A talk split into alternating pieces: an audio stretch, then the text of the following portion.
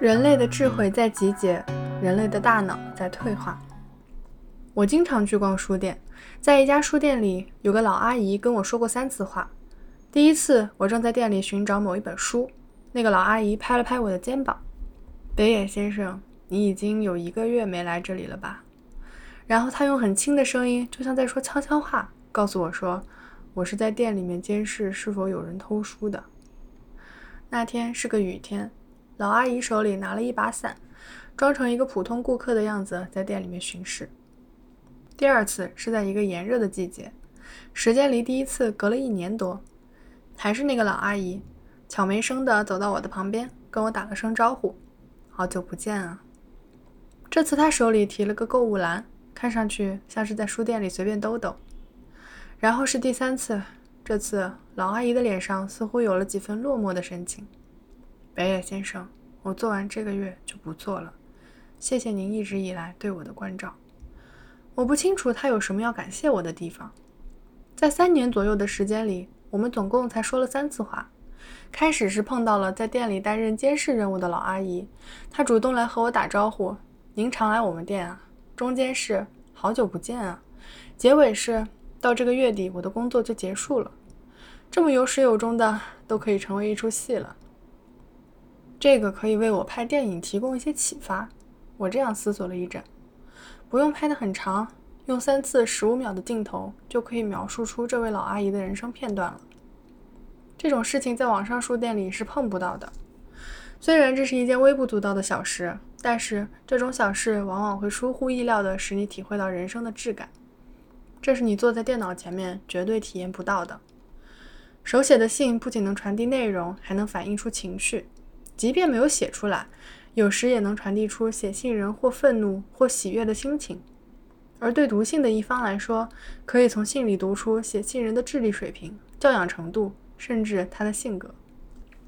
一言以蔽之，手写的信是有个性的，而邮件的话就反映不出这种个性或某些微妙的含义。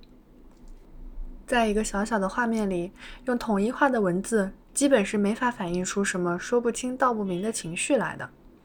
一生下来就习惯用邮件的年轻人，也许会这么说：“你说的不对，我们有表情符号也可以传递出心情啊。”但是，通过这种方式传递出的心情，顶多也就是在文字“我发飙啦”的后面加一个哈哈大笑的表情符号。而且，不管你对新发明的表情符号动什么脑筋，它都会在一瞬间流行起来。全国各地的小青年都会起劲的模仿。虽说文化就是一种模仿，但不管是模拟式的模仿，还是符号式的模仿，亦或是文字式的模仿，都不可能跟原型一模一样。完美的模仿是不可能完成的任务。有一种人不是叫做造假的天才吗？不管你模仿的多么逼真。它和真实之间总还有微妙的区别，正是因为这种区别，当你在模仿某个作家的风格时，会在不知不觉间形成了自己独特的文风。但是数字式的模仿可以简单的完成完美的复制，只要复制粘贴就行了。所以严格说来，那不是模仿，而是剪贴，因为和原型一模一样，所以不可能发生变化。拜这种技术所赐，邮件的世界不仅文字，就连个人的情感表达也变得像流行的 T 恤衫图案一样整齐划一了。当然了，只要是有人做的事情，就不可能完全整齐划一。我知道小青年们也在按他们的方式尽力开动脑筋，想方设法表现自己的个性和情绪。但是不管怎么说，他们的智慧和方法都局限在手机邮件的狭小屏幕内。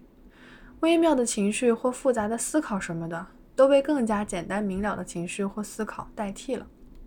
把耳朵听不见的声音去掉，这样的事情在此再次发生。通过这样的邮件，可以充分地传递自己的心情。如果有小青年这么认为，那反倒是令人恐怖的事了，因为他这样的小青年只知道用邮件可以传递的那种单纯的画一的心情，就像我之前说的拜金主义者一样。话说回来，就是说这种话的小青年也会无意识的感到着急吧。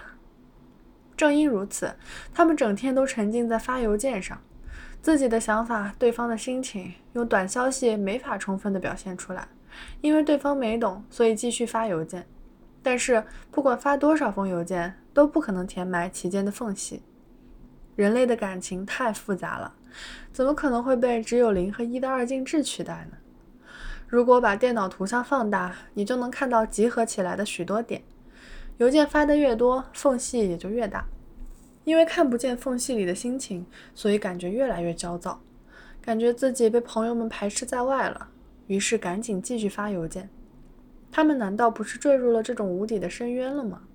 如果在我那个年代，这种事情解决起来再简单不过了，只要碰个头谈一谈不就好了？如果火冒三丈，那就撸起袖子打一架好了。如果互相喜欢，那为什么不牵手？一顿老拳或一次拥抱。往往可以比千百封邮件传递更多的内容。别说邮件了，就连面对面的谈，但谈来谈去都无法相互理解的事，也时有发生啊。只有双方面对面，把想说的话都说出来，把想做的事都做出来。如果结果还是没法相互理解，那就放弃好了。因为人与人之间的沟通本来就不是一件简单事儿。如果你说这种解决方式不好看，那我承认确实不好看。但是，有时正是通过这种方式而获得了相互的理解。真正的友谊就是这样建立起来的。也正因如此，我们才说朋友是宝贵的。现在的年轻人不太了解人与人之间的这种交往方式，不对，不是不了解，而是觉得这种方式太老土、太麻烦。可是，如果通过发发无聊、单调的邮件，写些“我的心情你要懂啊”之类的，就觉得相互理解了。那么等到独自一人的时候，你会突然感觉其实谁都没有真正理解自己。那时候你就会陷入深深的烦恼。这样的人多么愚蠢啊！如果你净想着要回避麻烦的事儿，那你最后肯定会变成傻瓜。正因为有了那些麻烦事儿，人类的大脑才发达起来。这里面有一种文明的悖论，你只要想一下电子计算机，就能立刻明白了。那么小的一台机器，可以进行从四则运算到微积分的所有计算。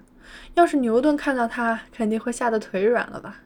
他花了一生的时间才解决到的问题，现在只要敲几个键就知道答案了。但是这是理所当然的事儿，因为那只小小的盒子是人类数千年的智慧和汗水的结晶。这种小机器在这个世界上出现之前。有多少人不厌其烦地为此做了繁琐的工作呀？这么麻烦的工作，如果从液晶显示啦、塑料材料啦以及各种零部件一一说起的话，那么就算写出几十本书，也很难说明清楚吧？这么麻烦的工作，一桩桩、一件件积累起来，促成了人类智慧的发展。这个道理不用说就明白吧？换言之，电子计算机就是麻烦工作的集成体。但是对使用电子计算机的人来说，它是一种简单至极的工具。如果你认为依靠这种汇集了人类各种智慧的机器，我们就会变得越来越聪明，那你就大错特错了。恰恰相反，我们会变得越来越蠢，因为麻烦的事情都有机器为我们代劳了。所以呢，因为有了计算器或电脑，小孩子的计算能力越来越差。这样的观点不是在社会上吵得沸沸扬扬的吗？汇集人类的智慧发明出来的工具，到最后却造成了人类大脑的退化，一个巨大的悖论就这么产生了。仔细想想，这也不是现在才开始的事情。自从汽车走进千家万户，人类的腰腿就变得越来越疲软；自从长枪短炮传入日本，有名的弓箭手就越来越少。因为有了工具，人类做起某些事情来会变得更加便利。但人类在这一方面的能力也会相应的退化，也就是说，这是文明本身所包含的一种病症。